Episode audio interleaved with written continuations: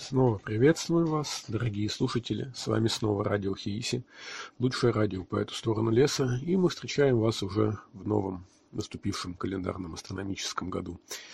А, наступил Новый год, прошел Новый год, и в Ингерманландии, в России, в этой части России, а, наступила пора новогодних праздников, а, так называемого Старого Нового года, и Рождества, после Рождества, точнее время крещения. А это очень интересное время, наступающее 7 января и длящееся до 19 января, соответственно. А также на это время у нас выпадает, как я уже сказал, Старый Новый год.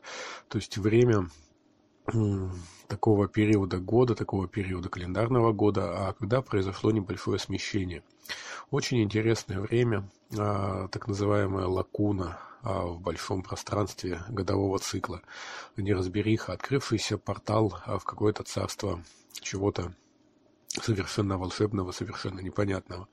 Потому что, как считается в народной традиции, а, время, а, то, что для нас в мире людей, в мире живых людей естественно и незыблемо, а в мире всевозможных существ сверхъестественных течет совершенно по-другому. То есть, например, человек в быличках, в каких-то историях, которого похищают нечистые силы, нечистые духи, попадая к ним в их мир, в их вселенную, теряется во времени. Время там идет совершенно иначе, нежели у нас. Это своеобразный темпоральный парадокс. А, то есть то, что в мире лесах, например, является неделей, для нас становится месяцем или годом, а может быть иногда даже и десятилетием.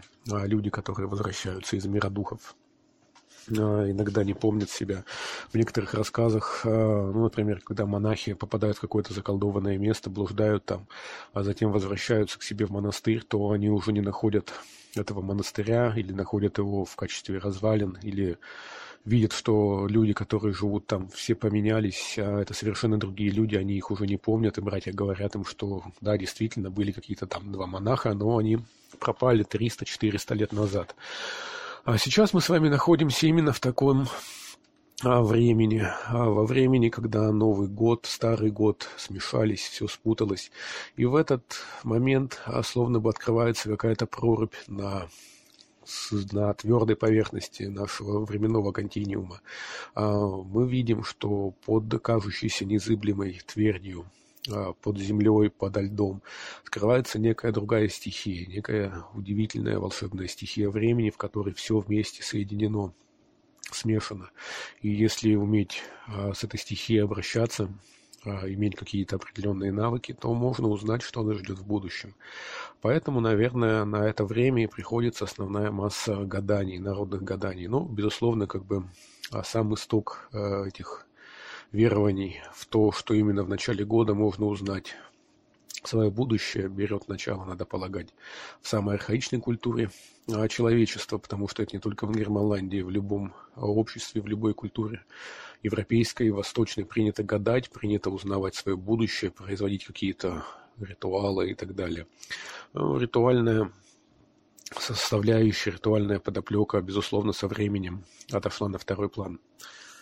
Со временем э, гадательный ритуал, который раньше был прерогативой только лишь жрецов э, или кого-то посвященного, как принято говорить, ушел, ушел вглубь народной культуры, стал чем-то совершенно иным, совершенно другим и, грубо говоря, измельчал, но тем не менее все равно в сознании людей остается какое-то э, непреодолимое желание узнать свое будущее, а найти людей, которые это будущее знают. Ну, это вполне естественно, потому что один из самых главных страхов человека – это страх неизвестности.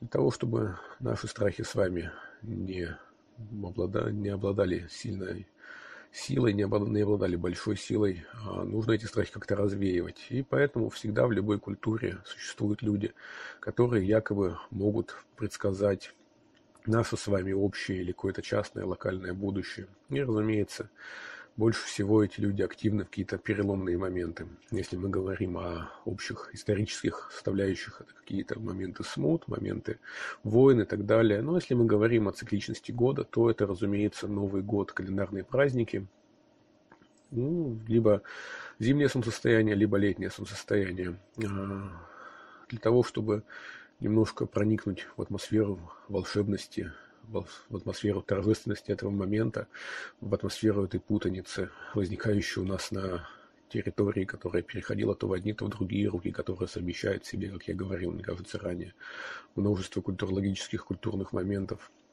для того, чтобы иметь возможность путешествовать по этому волшебному культурному ландшафту, изрытому какими-то темными проходами, ямами и имеющему свои возвышенности.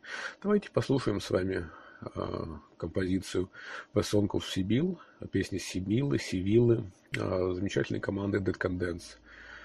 Ну, по сути дела, австралийской команды. Послушаем, погрузимся в атмосферу чего-то таинственного, волшебного и предсказательного, а затем продолжим нашу с вами беседу именно в отношении германландских, российских и вообще североевропейских, скандинавских гаданий и попыток узнать наше с вами будущее.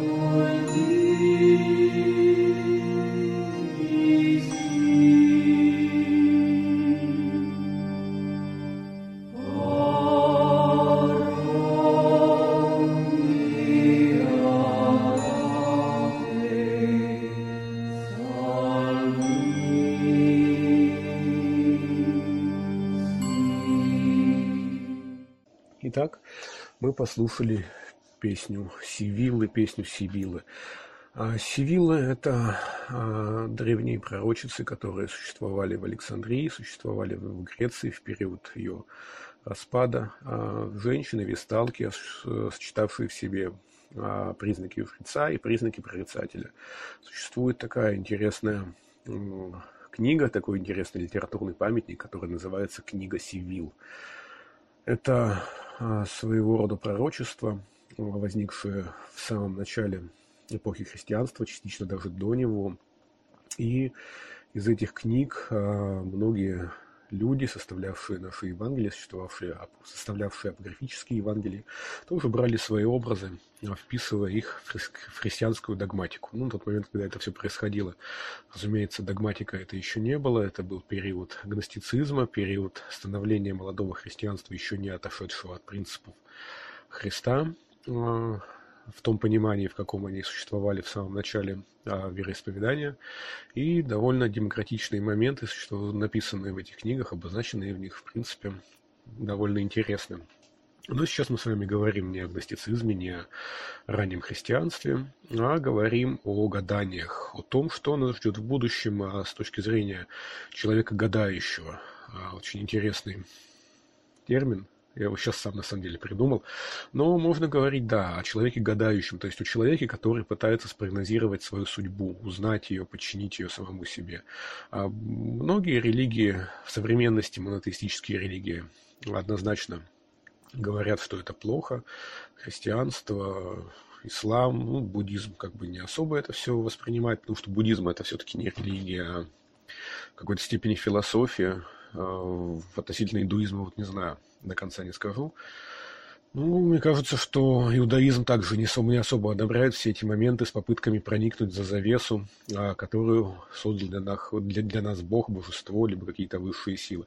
Тем не менее, языческие религии ничего плохого в этом не видят. Наверное, по причине того, что большая часть языческих религий воспринимала объективную реальность, а ту, которая окружала людей на тот момент, когда они были больше всего востребованы, с точки зрения составляющую природы. А в природе все-таки есть определенные законы, есть определенные вещи, которые повторяются из раза в раз, и ничего зазорного в том, чтобы эти законы знать и понимать, нет. Ну, наверное, это правильно с точки зрения самих язычников, с точки зрения народа, да, потому что все мы помним, что все-таки у нас на территории Германландии и России всей а, до сих пор присутствует такая интересная вещь, как двоеверие. То есть сочетание в а, понимании человека, в его сознании одновременно и официальной религии, и религии языческой, религии народной. А у нас в лесу, по эту сторону леса, где вещает радио Хииси, не даются каких бы то ни было качественных оценок, мы просто констатируем факты. Что да, существует такой а, принцип гадания, а, который задает определенные ритмы, определенные моменты на весь год. А что же такое гадание в нашей северной земле? Ну, пожалуй, начнем с Карел. Начнем с Карел, потому что Карелы, как я уже и говорил, это самый первый задокументированный народ, который жил здесь, не считая лапланцев, но а, к сожалению, лапланцы нам никакой письменности не оставили, поэтому в каком-то моменте культурное воззрение лапланцев и карел можно рассматривать вместе. А опять же, карелы были очень сильно христианизированы а, теми же самыми шведами, новгородцами, а затем уже финами частично. И, разумеется, в чистом виде мы не можем уже а, реконструировать, узнать все эти моменты исконных верований, исконных гаданий, исконных обрядов, которые закладывались а, в карельской мифологии изначально. А в прошлый раз мы с вами поговорили о Кегре, о боге или божестве, или духе э, скотоводческого Рождества. А сегодня мы с вами поговорим о двух интересных персонажах. Разумеется, поговорим очень кратко, потому что это определенного рода затраты по времени, и существуют серьезные исследования этих удивительных существ, созданий, мифологем, а это два интересных, а, скажем так, образования. Да? Это крещенская баба и сюндю. А, в принципе, они часто между собой как бы так переплетаются, заменяются одно другим, но общие признаки, общие моменты есть и в первом, и во втором. Крещенская баба – это некое существо, которое живет в воде. А вообще гадания очень часто связаны с водой. То есть, если даже мы посмотрим на какие-то русские гадания, которые есть, они, в принципе, очень а, ну, как бы очень водоориентированы, скажем так, да, то есть отливка олова, отливка, не знаю, там, воска, что-то еще, какое-то смотрение в чашу и, и же с ним.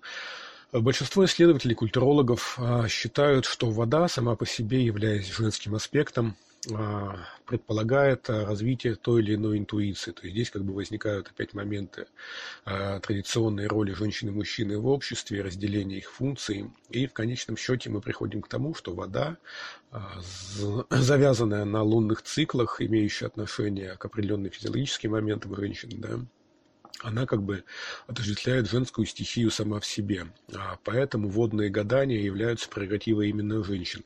Возможно, поэтому крещенская баба, она как бы баба-то и есть, что это вот такая женщина, да, то есть некое женское существо, некое божество, живущее в воде, в глубине воды и появляющееся только лишь на рождественские праздники на время святок. А здесь можно говорить о различных э, караганджалах, о чем-то еще, то есть тех существах, которые появляются в Рождество на крещение в славянской мифологии, в греческой мифологии, так называемые духи локального периода, то есть некие а, слабо обозначенные, слабо персонифицированные силы, а именно силы вот этого вот хаоса, силы, когда от Рождества до Крещения нечистая сила а, может гулять по земле, когда Бог дает ей эту возможность, но в момент начала крещения, когда вода освещается, она приобретает уже новую совершенно функцию, отходя от своей изначальной функции чистой стихии, а, даже не чистой стихии, а не посвященной божеству стихии, и а, приобретая функцию святости после ее освещения в церквях, а вода уже изгоняет из себя всю эту нечисть, которая проваливается под землю. Ну, как бы это сложные на самом деле моменты, сложные исторические и культурологические параллели, сложные хронологические моменты. А давайте будем просто говорить о том, что вот а, есть такой интересный персонаж в карельском фольклоре, возможно, позаимствованный от тех же лопарей, тех же самов, которые каким-то образом принесли, перенесли все эти моменты поклонения водно-подземному божеству Матери Воды еще с Ямала, еще с тех дальних-дальних мест из-за Урала, из Сибири, когда лопари, которые являются, по сути дела, потомками ненцев и хантов и всех других народов, которые живут сейчас на сибирской территории, пришли сюда, пришли в Ингерманландию и стали как бы осваивать эту землю, на которой раньше почти никого не было. А что же такое сама по себе крещенская баба? Крещенская баба – это некое существо, которое почти что никто не видел. Некоторые описывают его с длинными волосами, с когтями, какой-то белой либо с красной одежде, а, которое появляется из воды. Это существо вызывают. А, женщины, девушки идут на прорубь, им рассказывает об этом обычно какой-то колдун. Они идут на прорубь, берут с собой кочергу, а колдун говорит им какие-то слова. Иногда, учитывая, что карелы жили рядом с озерами, колдун сидит в избушке, смотрит на происходящее. Девушки стоят, гадают, слушают э, и ждут, когда же эта вот крещенская баба появится.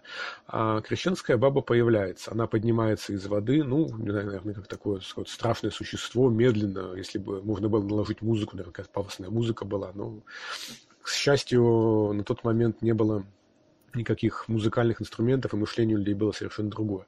Так вот, крещенская баба, этот странный образ, переходящий из былички в быличку, э, полностью до конца не обозначенный, поднимается из воды и задает вопрос.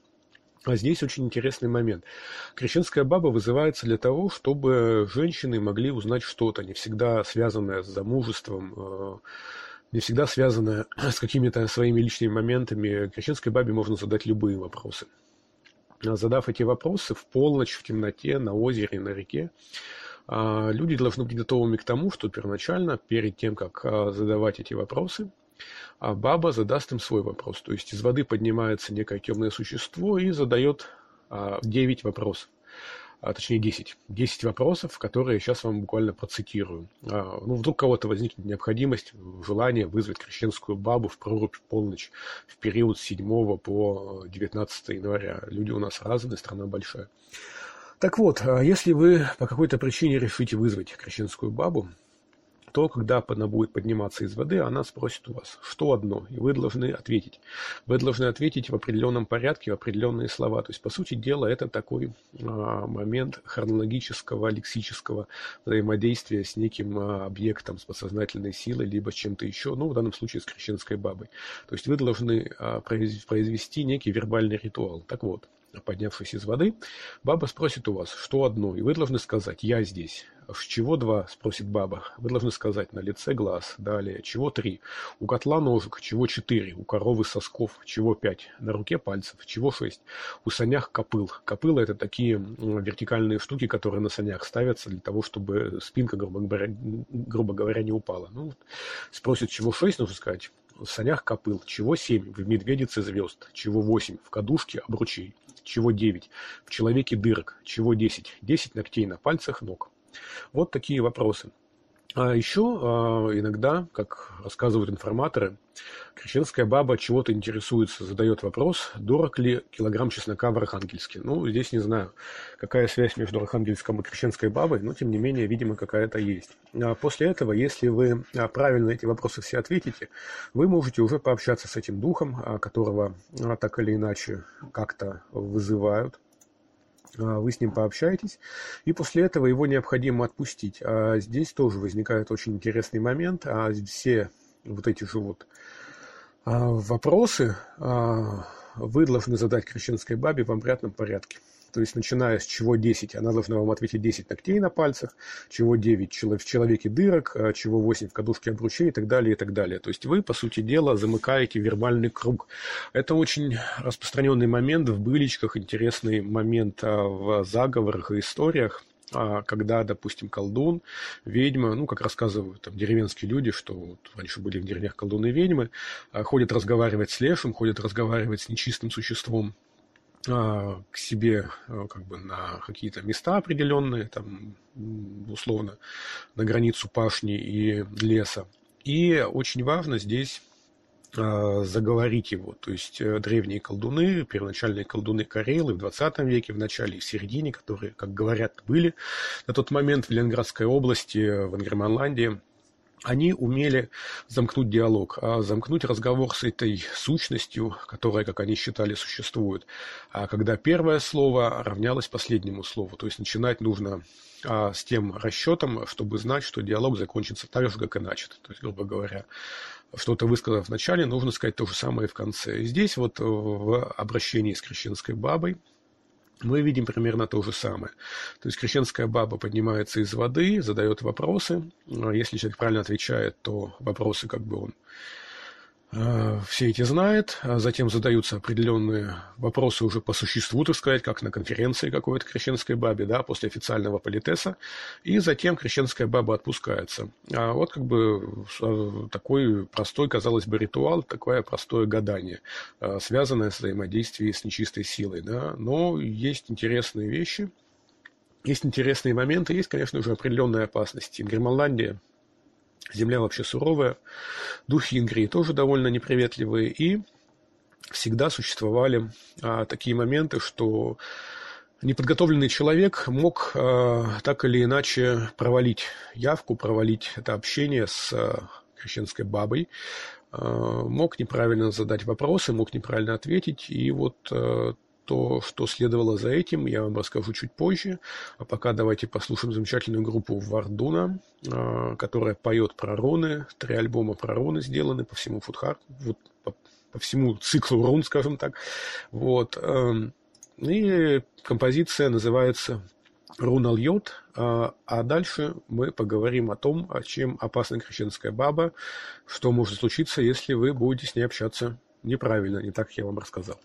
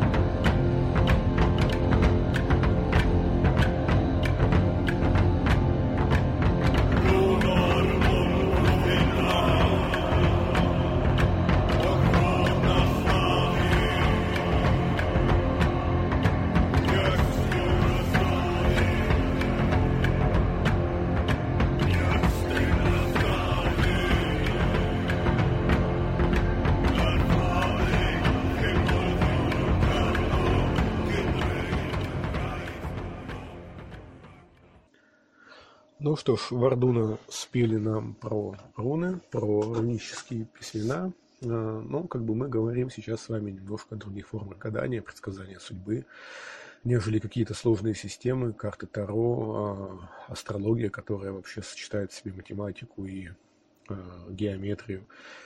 Мы говорим о более простых, доступных на территории, заросшей лесами, покрытой болотами, ручьями и речками вещах мы с вами говорим о традиционных гаданиях от Германландии. А, извиняюсь. Ранее мы с вами говорили о крещенской бабе, о том, как ее можно вызвать и задать правильные вопросы. А что же случится в том случае, если вы вызовете ее неправильно, она все-таки выберется из своей полыньи, проруби посреди озера или реки, а, или же просто появится на дороге, и вы не сможете с ней совладать. А все очень просто. Она оторвет вам голову. А, этот момент тоже очень распространен. В большинстве быличек, рассказов говорится о том, что люди, которые не смогли ответить на вопросы крещенской бабы, а, были ей убиты, либо задушены, а, либо же каким-то образом умерщвлены иначе. То есть, в принципе, это довольно опасное занятие, как и любое гадание. Особенно опасно гадание в период межвремени, да, то есть между одним и другим годом, в период такой лакуны, когда открыты а, порталы, открыты врата в другие миры, как считали наши предки. Нечистая сила, потусторонние существа обретают особую власть. А другой момент, что э, люди, которые э, не смогли с этой бабой, с этим существом, которое так до конца и не описано, не обозначено, совладать, могли как-то спастись, например, с помощью своей смекалки, хитрости, либо чего-то еще. Ну, например, девушки не смогли ответить на вопросы, в страхе с визгом убежали, баба погналась за ними, а девушки спрятались в доме у колдуна или у какой-то опытной женщины, которая надела каждой из девушек на голову котелок или горшок, вбежала, выломав дверь крещенская баба, схватила эти горшки с голов девушек, ну, как бы подняла их вверх, раздавила их в своих руках и убежала к себе обратно в прорубь. Это момент наказания за любопытство, момент а, погружения несанкционированного, без должной подготовки в те а, вещи, в те а, структуры, в те, а, скажем так, вселенные, куда погружаться неподготовленному человеку не стоит. С этой же позиции можно рассматривать и Сюндю. Сюндю – это также интересное существо, интересное создание, которое подчас тождественно крещенской бабе, подчас противопоставляется ей – но вместе они образуют некий тандем, некий взаимозаменяемый тандем. А, и вот эти вот э, ну, два создания, два существа обычно действуют парой. То есть то, что не может сделать на то, на те вопросы, на которые не может ответить крещенская баба, на них отвечает Сюндю. А единственный момент считается, что Сюндю э, живет на небе, то есть крещенская баба это некая некое создание, некая структура, которая поднимается из воды, а Сюнди – это некое небесное существо, которое спускается на заснеженную а, землю Ингрии в период от Рождества до Крещения и бродит по этой земле. А как же оно выглядит? Мы снова не знаем. А снова не знаем, что это такое, потому что, повторюсь, все персонажи Карел, все персонажи Лапарей, Лапланцев, а, прошедшие через долгие моменты христианизации, через долгие моменты трансформации утратили свои основные черты. А как это было до этого с Кегри, то же самое произошло и с Сюндю. А единственное, что известно об этом персонаже, что он а, напоминает сток сена. Большой-большой сток сена, который движется по полю, движется по дороге, встречает людей и задает свои вопросы, и они тоже ему должны вопросы задать. Если они не задают, то тоже происходит что-то плохое. А в этом отношении, в отношении Сюндю, некоего а, божества а, древности, которое демонизировалось и стало неким а, мелким духом. Интересен момент с той же самой Тюви Янсен. Наверное, все вы помните, что в ее произведениях присутствует такой интересный персонаж, как Мора. А учитывая, что Туви Янсен рисовала своих героев в большинстве случаев сама, Мору она также нарисовала самостоятельно. И вот Мора напоминает э, Сюндю какой-то степени это тоже некое такое аморфное, стогоподобное, я бы сказал, похожее на а, сток сена существо, ну, состоящее в данном случае из шерсти, из чего-то еще, но вся конфигурация мора, отсутствие ног, отсутствие рук, такая некая как бы кучка чего-то такого большая, темная, с глазами. Это Сюндю. По сути дела, это Сюндю, который появляется, или которая появляется, мы даже пола этого создания не знаем, в самое холодное время года, все замораживает вокруг, превращает все в лед, э, молчит в большинстве случаев, потому что с ним очень трудно общаться. И затем пропадает, летом мора нет. Э, летом мора исчезает, куда она девается, никто не знает. Э, вот это вот такой интересный момент, что, видимо, Туви Янсен, все-таки финка по происхождению, жившая в Швеции, ее как бы не особо скажем так, любят не на своей исторической родине, не по месту проживания, ну, как бы это, разумеется, относительно, да, потому что, тем не менее, писатель хороший, она каким-то образом, видимо, трактуя древние мифы, древние сказки, которые она, несомненно, слышала, ввела в свой э, муми-пантеон а, Сюндю, по сути дела. А чем еще знаменит или знаменита Сюндю? Ну, пожалуй, только тем, что она, как и большинство других божеств, определ... мелких божеств, а, локальных пантеонов, определяет какие-то временные рамки, задает некие определенные а, моменты в обращении с с корректировкой календарного быта. А, например, когда появляется сюндю, нельзя выливать а, грязную воду на снег, нельзя мусорить на снегу и так далее, и так далее. То есть сюндю – это вторая ипостась гадательного цикла, гадательной мифологии. Это небесное существо, которое спускается на землю и, имея возможность уже не из-под воды, не из подземных токов, не из каких-то а, хтонических вещей – узнавать будущее, но узнает его с точки зрения уранического а, момента, с точки зрения небесной сферы, также предсказывает а, людям их а, будущее. Далее наступает момент христианизации, да, то есть наступает момент смены формации, смены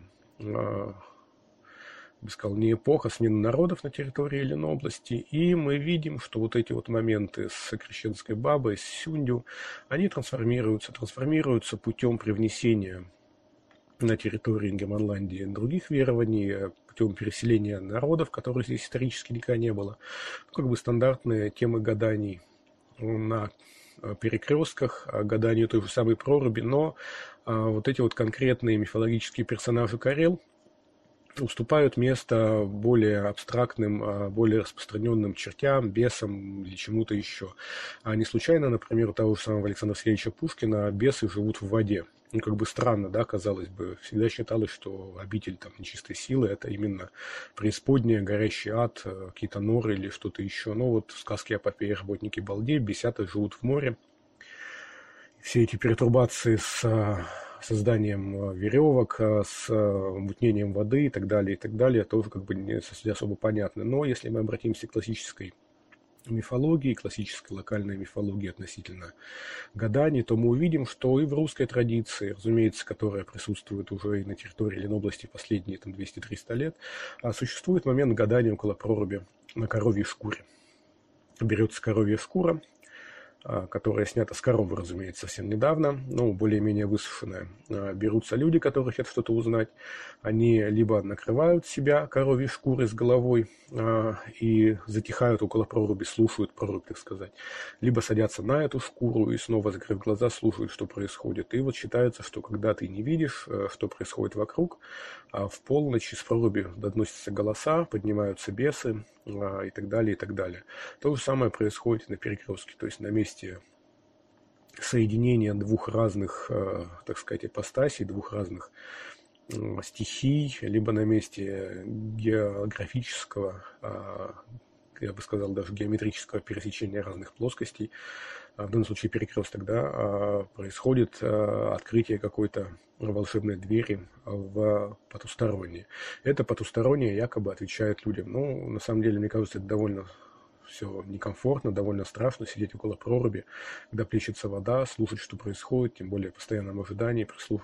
прислушаться, привидеться может все что угодно, поэтому неудивительно, что многие люди боялись заниматься такими гаданиями разумеется, этим не промышляли. Но тем более, опять же, существовала своего рода опасность, что если, например, какая-то часть шкуры а, будет находиться за пределами волшебного круга, который тут тоже очерчивался, ну, как бы раньше, если мы говорили о том, что круг очерчивался кочергой, когда девушки гадали для вызова крещенской бабы, здесь его могли чертить и железной палкой, либо веточкой можжевельника, либо той же самой кочергой, но вокруг именно э, тех, кто гадал, сидя на э, шкуре или под шкурой, то был такой момент, что если хотя бы часть шкуры попадает за круг, то бесы, черти или какие-то водные жители могли схватить людей за этот коровий хвост, да, сидящих на шкуре, либо завернуть в эту шкуру и утащить к себе под воду.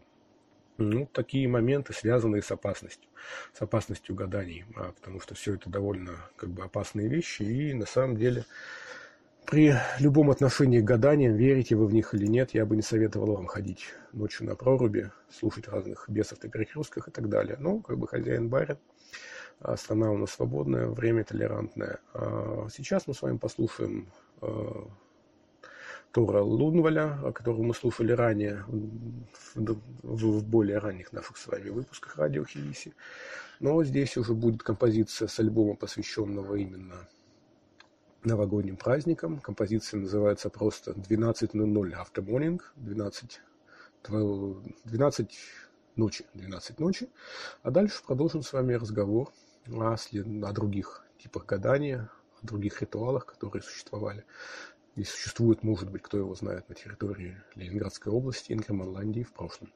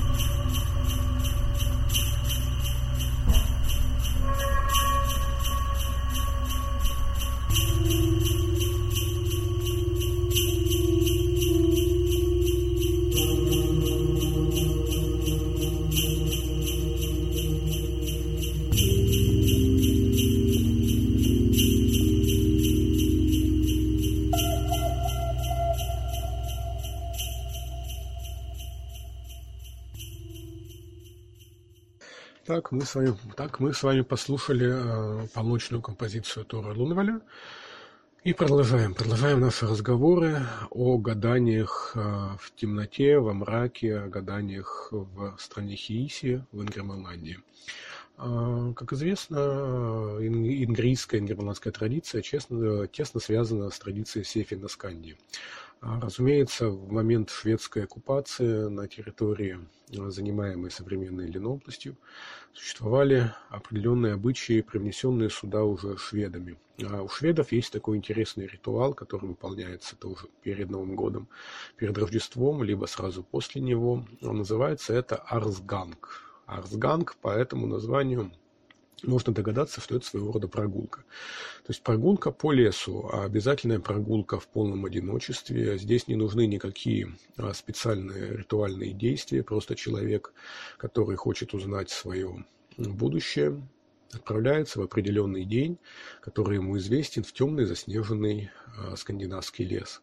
Он бродит по этому лесу, и вот в этом полном мраке он слышит какие-то слова, слышит какие-то звуки, видит какие-то неопределенные вещи. Считается, что в это время, опять же, на переломе года, на смене одного цикла другим, э, духи леса могут рассказать человеку об его будущем или о будущем его страны, о будущем его деревни. Другое дело, что духи не всегда говорят прямо. А духи могут показать какое-то событие, могут э, дать какой-то условный знак, могут э, могут сформировать какой-то символ в самом мозгу человека. Они могут превратиться в животных, могут э, стать, не знаю, людьми, тенями, либо чем-то еще. А в целом данная традиция существует, существует до сих пор.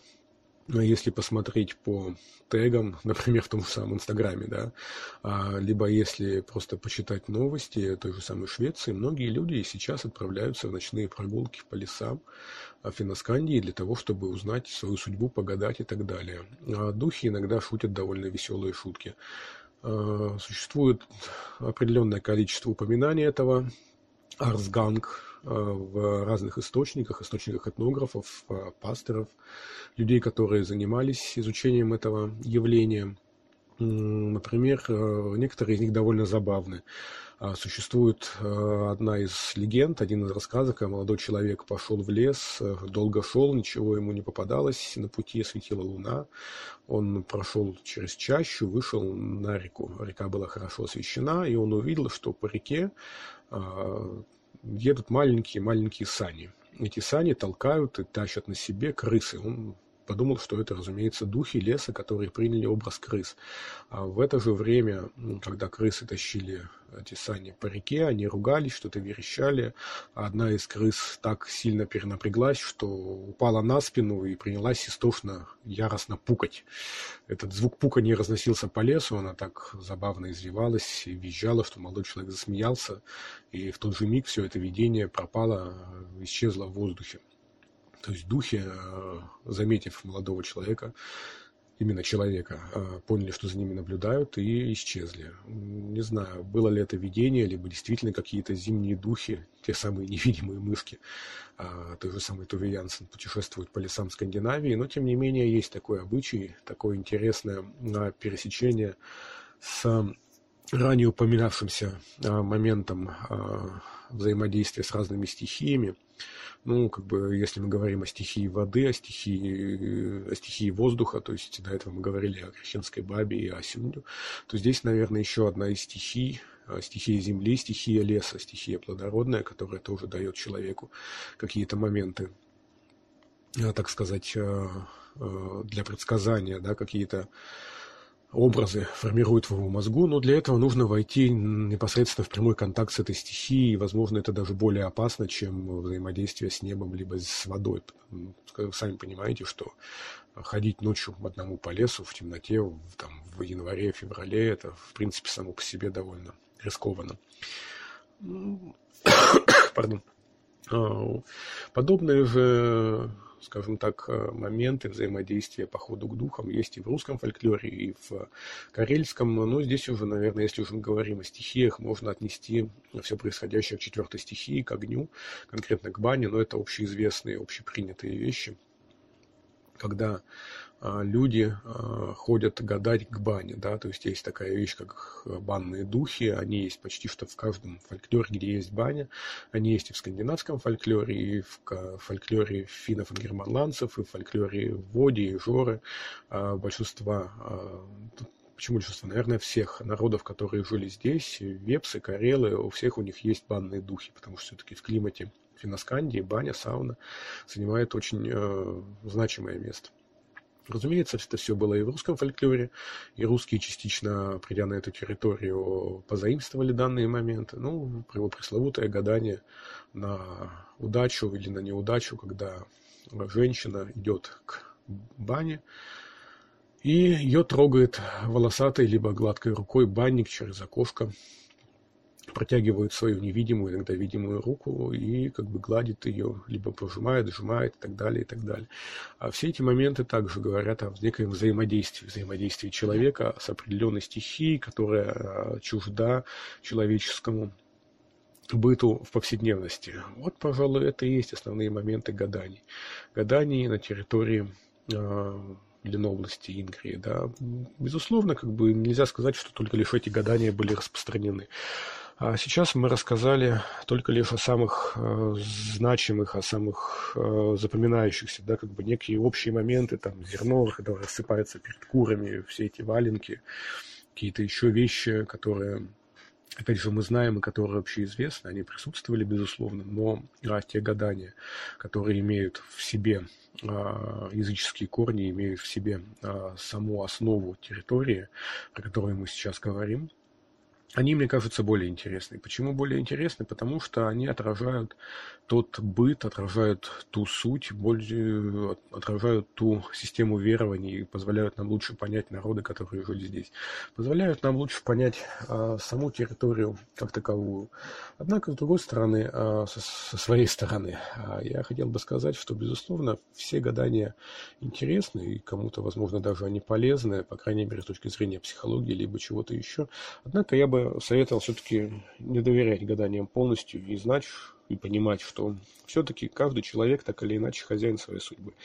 А если человек ничего не предпринимает, если он не действует, программируя себя, а, то как бы гадания это не сильно помогут. Мы все знаем эффект самосбывающегося пророчества, а когда вещи, которые предсказаны, происходят только лишь потому, что они предсказаны. Также мы знаем эффект черного лебедя который существует и в экономике, и в политике, и где бы то ни было еще, когда происходят вещи, которые невозможно предсказать, невозможно предугадать, и все гадания, все прогнозы, соответственно, становятся бесполезными. Э, наша цивилизация, современное общество на самом деле не сильно далеко ушло от древних э, людей, от наших предков, э, которые пытались предсказать будущее, пытались узнать, что их ждет впереди.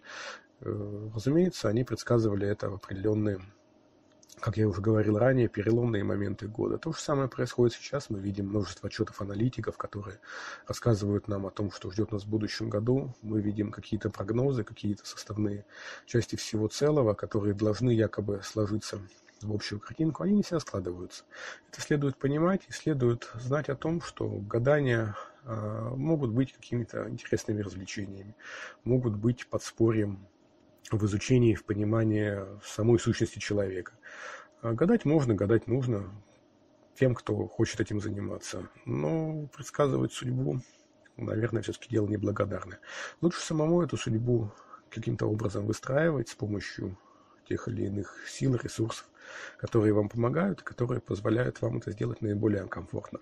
Ну и в свете того, что мы с вами сейчас проговорили по поводу а, судьбы, по поводу того, что, по сути дела, каждый из нас сам вершит свою судьбу, и, наверное, это правильно, и на это следует ориентироваться. А, завершением нашей сегодняшней с вами беседы будет композиция Псоя Галактионовича, Псоя Галактионовича Короленко, которая называется просто «Пифия» или «Пиф-пиф». Удачи вам, счастья, любви. С вами было Радио Хииси и Михаил. Я пифия, я пифия, я маленькая пифия, послушайте, послушайте, чего вам скажет пифия. Пиф-пиф, пиф-пиф, пиф-пиф, пиф-пиф, пиф-пиф, пиф-пиф, пиф-пиф, пиф-пиф. Я пифия, я пифия, я маленькая пифия, послушайте, послушайте, чего вам скажет пифия. Пиф-пиф, пиф-пиф, пиф-пиф, пиф-пиф, пиф-пиф, пиф-пиф, пиф-пиф, пиф-пиф. Я пифия, я пифия, я маленькая пифия, пиф-пиф. Я пифия, я пифия, вся власть в руках у пифии. Пиф-пиф, пиф-пиф, пиф-пиф, пиф-пиф. Я пифия, я пифия, у всех приходят к пифии. Пиф-пиф, пиф-пиф, пиф-пиф, пиф-пиф. Я пифия, я пифия, все очень любят пифию. Пиф-пиф, пиф-пиф,